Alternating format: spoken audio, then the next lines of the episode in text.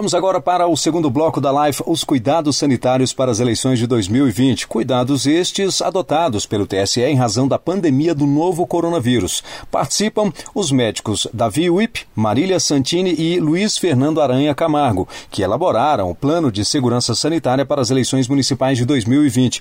O mediador é o presidente do TSE, ministro Luiz Roberto Barroso, e conta, claro, com a participação dos internautas. Vamos ouvir. Nós vamos falar agora brevemente porque há muitas perguntas nessa linha acerca da biometria. Há perguntas que dizem respeito à segurança das eleições, e evidentemente essa não é uma questão para os nossos especialistas médicos.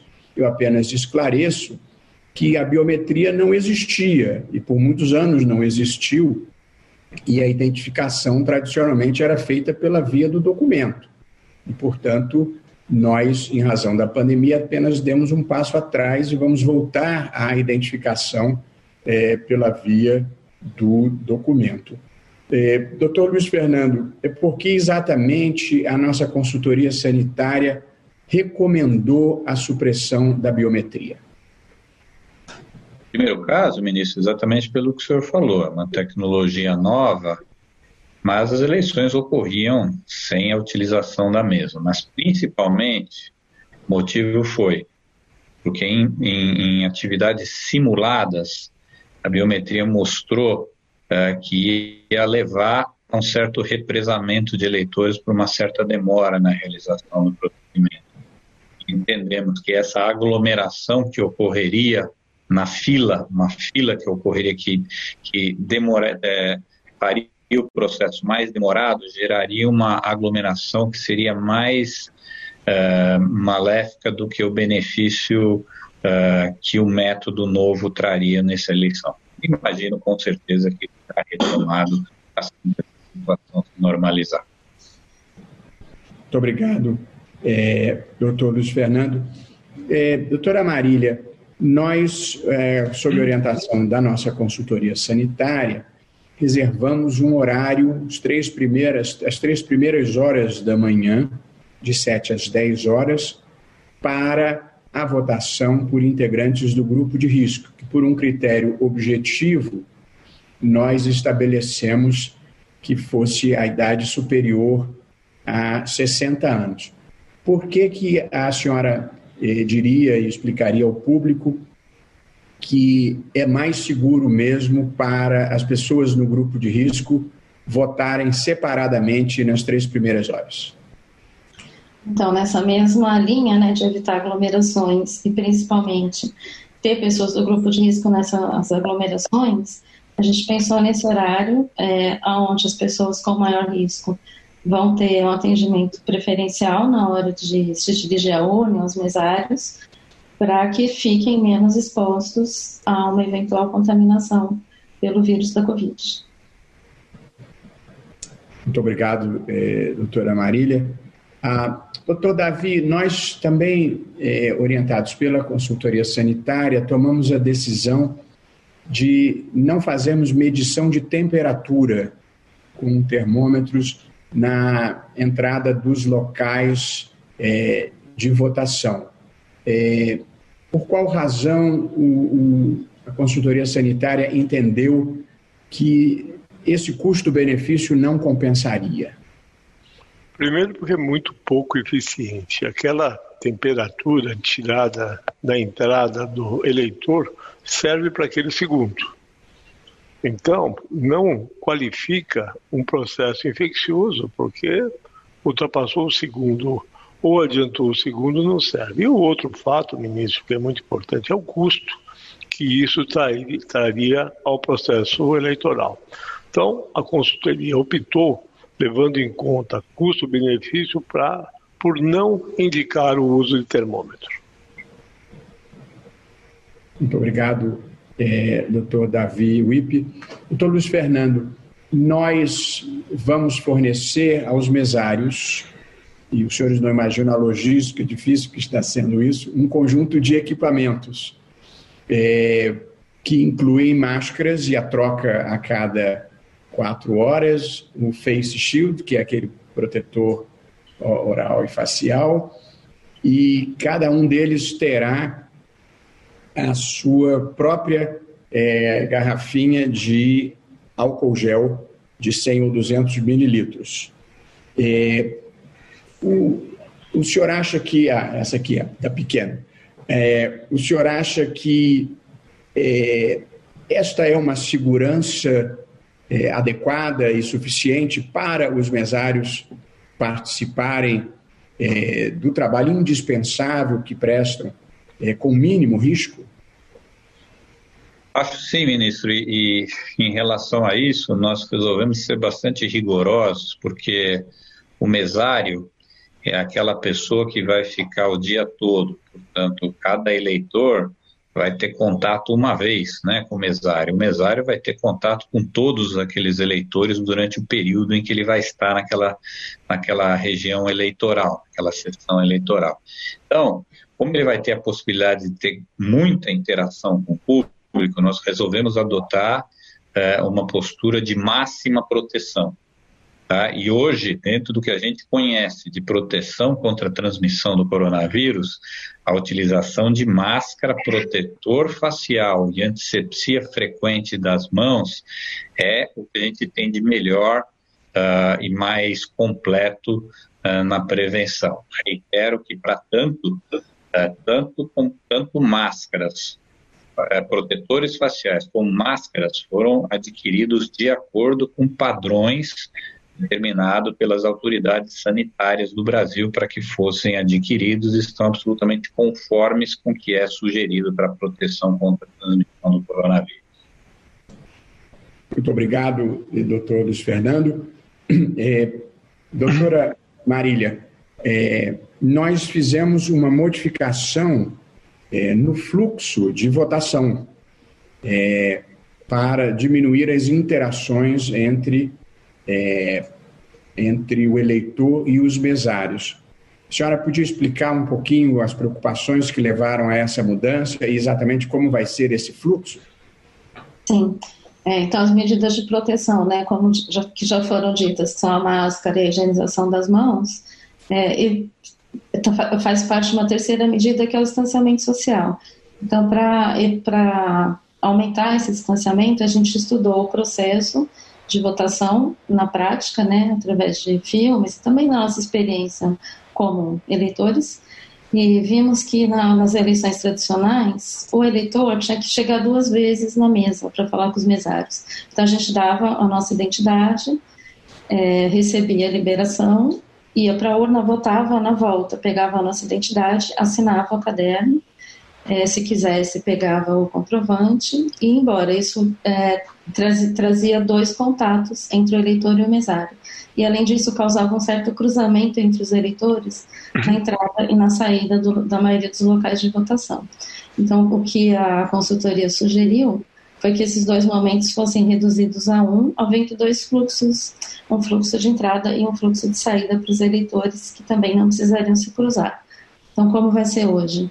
A gente vai entrar com o nosso documento, de preferência levando nossa própria caneta, mostraremos é, a distância para o mesário, o mesário vai verificar a nossa identidade, já vai nos pedir para higienizar a mão com álcool, devolver o documento, higienizar a mão com álcool gel, assinar o caderno e quem quiser o comprovante já pode pedir, se for necessário, porque você pode pegar depois no site. Você vota, sai da cabine, higieniza sua mão novamente e vai embora, sem precisar voltar na mesa e sem cruzar o caminho com o eleitor que já está pronto para entrar. Não sei se eu expliquei bem. Muito obrigado, explicou com muita clareza. E nós vamos fazer uma campanha didática é, também é, para orientar é, os eleitores. É, doutor Davi, é, como, é, na verdade, quando tudo começou, o senhor e, e outros médicos é, anteciparam que a doença começaria numa curva descendente a partir do final de setembro, o que parece estar é, se confirmando. Eu gostaria de saber como é que o senhor é, antecipa, evidentemente, dentro do que é possível e razoável, a, a evolução é, da doença. Se o senhor acha que em novembro os níveis terão, estarão significativamente mais baixos, e e, e se, se, se há temor de uma segunda onda em cima da primeira. Por favor. Pois é, desde o começo nós estamos nos referindo a três momentos que eu entendo como cruciais. O primeiro é esta retomada, entre aspas, à vida normal. O segundo, que não há consenso, nem no Brasil no exterior, que é a volta às aulas. E o terceiro, as eleições de 15 e 29 de novembro. De trás para frente, eu entendo que o processo eleitoral ele está muito bem argumentado na sua maior segurança possível. O processo de volta às escolas não há consenso entre autoridades sanitárias mundiais, nacionais, professores, familiares e alunos. Então, nós vamos ter que ver o que vai acontecer e se houver essa retomada. E o primeiro que mais me preocupa não é a segunda fase, é a continuidade da primeira fase. Claramente, isto foi visto no feriado de 7 de setembro, as pessoas entenderam que a epidemia havia acabado foram para as festas, para as ruas, para as praias, sem qualquer proteção. Então aí vem, ministro, uma decisão que é da população, entendendo todo o sacrifício que essas pessoas vêm fazendo durante esses sete meses de epidemia. Então, em, sendo curvas habituais, nós teremos um decréscimo. São Paulo está mostrando isso os seus municípios, eh, especialmente o município de São Paulo, o Estado está mostrando que começa a decair o número de novos infectados e, felizmente, o número de mortos. Agora, vai depender muito da população continuar se protegendo a despeito da abertura, que é uma abertura muito bem calculada. O Plano de São Paulo é bem calculado. Se houver esse confronto esse não entendimento da necessidade, lavagem de mãos, álcool em gel, uso de máscara e distanciamento, nós vamos ter uma prorrogação deste momento que nós estamos vivendo. Conclamo, inclusive, ministro, a, aproveitando a oportunidade de relembrar a todos os brasileiros a importância de entender que esta epidemia não acabou. Obrigado, doutor Davi. É, doutor Luiz Fernando, é, qual, qual é a, a, principal forma de transmissão? O que, que as pessoas mais prudentemente devem é, evitar para não se contaminarem? Ministro, no, no, no, início da pandemia existiu uma certa dúvida é, em relação a a transmissão era preferencialmente por, por pelas mãos, né? Ou se ela era principalmente por via respiratória. Tá? Então, hoje a gente sabe com bastante tranquilidade que a transmissão ocorre preferencialmente por secreções respiratórias e por proximidade entre duas pessoas. Transmissão pelas mãos, é, por contato com superfícies e objetos contaminados, ocorre, mas essa via é menos eficaz. Não é não é, não deixa de ser importante, mas comparativamente com a transmissão por gotículas é a forma mais importante. Dessa maneira, uh, isso leva a, ao que o Dr. Davi estava falando agora há pouco, quer dizer, a prevenção passa por além de utilizar a proteção facial, que, as, que o vírus não entre pela boca, pelo nariz, existe a necessidade de manter absolutamente o distanciamento social e uma vez que, que o vírus ainda tem transmissão comunitária sustentada, essa, esse mecanismo de proteção não perdeu a, a sua importância, ele tem que ser intensificado para que a gente consiga com que o vírus pare de fazer sua transmissão na comunidade em que vivemos. Esse é um recado especial para os jovens, né, porque existe uma tendência realmente a reduzir uma proteção entre a população mais jovem, assim como começou na Europa, e fazendo esse tipo de medida, isso é absolutamente factível que a gente consiga transmitir, que a gente consiga prevenir a transmissão viral. Obrigado, doutor Luiz Fernando. Doutora Marília, nós, nós suprimimos a biometria é, por duas razões principais, como já observou o doutor Luiz Fernando. Um, e o principal, era porque a, esse procedimento aumentava o tempo de votação. Em segundo lugar, para evitar é, que todo mundo colocasse a mão os 430 eleitores, em média, no mesmo local, embora a transmissão por contato não seja a principal, ela também é, poderia ter algum impacto. Uma pergunta que tenho ouvido e que nós recebemos aqui de diversas pessoas é, e, e, a urna eletrônica? Então, nós suprimimos a biometria para não botarem o dedo todo mundo no mesmo lugar. Mas na urna eletrônica, todas as pessoas vão colocar é, a mão. Como é que eu, é, como é que nós respondemos a essa indagação? Então, no processo de construir esse plano, é, a gente identificou um fator, que, é que a urna eletrônica não poderia ser borrifada com álcool spray a cada votação, porque isso danificaria a urna e depois de poucos votos ela já estaria inutilizada, trazendo talvez o risco maior de todo, todo local de votação ter que é, fazer o voto em papel, como acontece quando a urna quebra, né? E o que, que nós pensamos, então, para minimizar esse risco, que é outra medida que depende muito da consciência e da adesão de cada eleitor. Então, depois que você tocar pela última vez numa coisa potencialmente contaminada, por exemplo, seu documento, sua caneta, você vai higienizar a mão com álcool gel. Se tivesse um vírus na sua mão, você está tirando nessa limpeza. Daí você vai à urna, vota, com a sua mão mesmo, nas teclas, né? E assim que você sai, você higieniza a sua mão novamente para eventualidade de que se alguém fez isso direito, se ainda tivesse um vírus naquela urna, você está limpando sua mão e saindo da, do local de votação é, numa situação bem segura. Ok.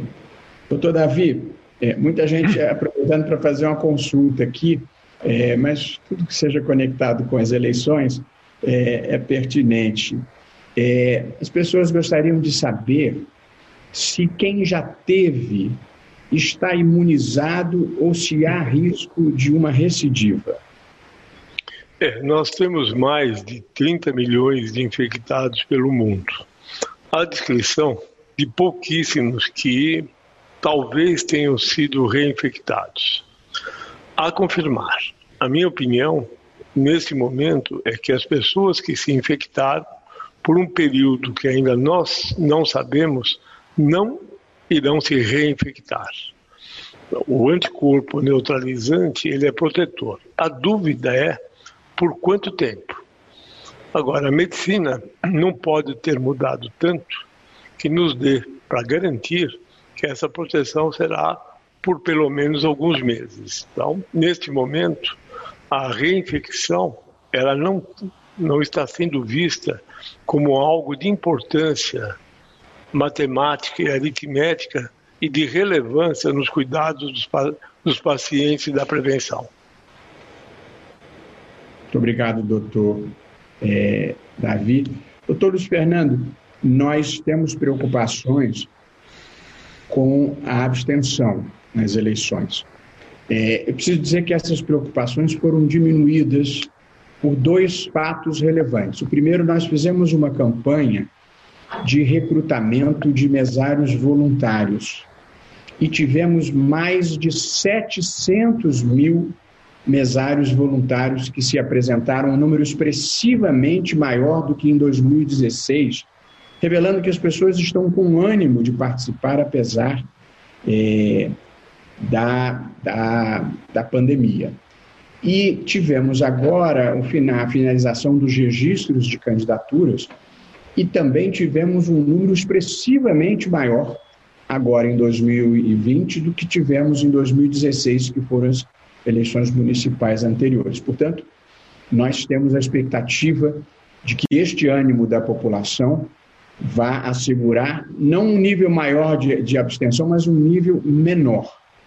Ainda assim, evidentemente, quem esteja com sintomas da doença não deverá comparecer. O senhor poderia compartilhar com todos aqui quais são os principais sintomas eh, da doença, por favor? Olha, em primeiro lugar, os sintomas é, eles podem ser inespecíficos no COVID. Eles podem representar outra doença.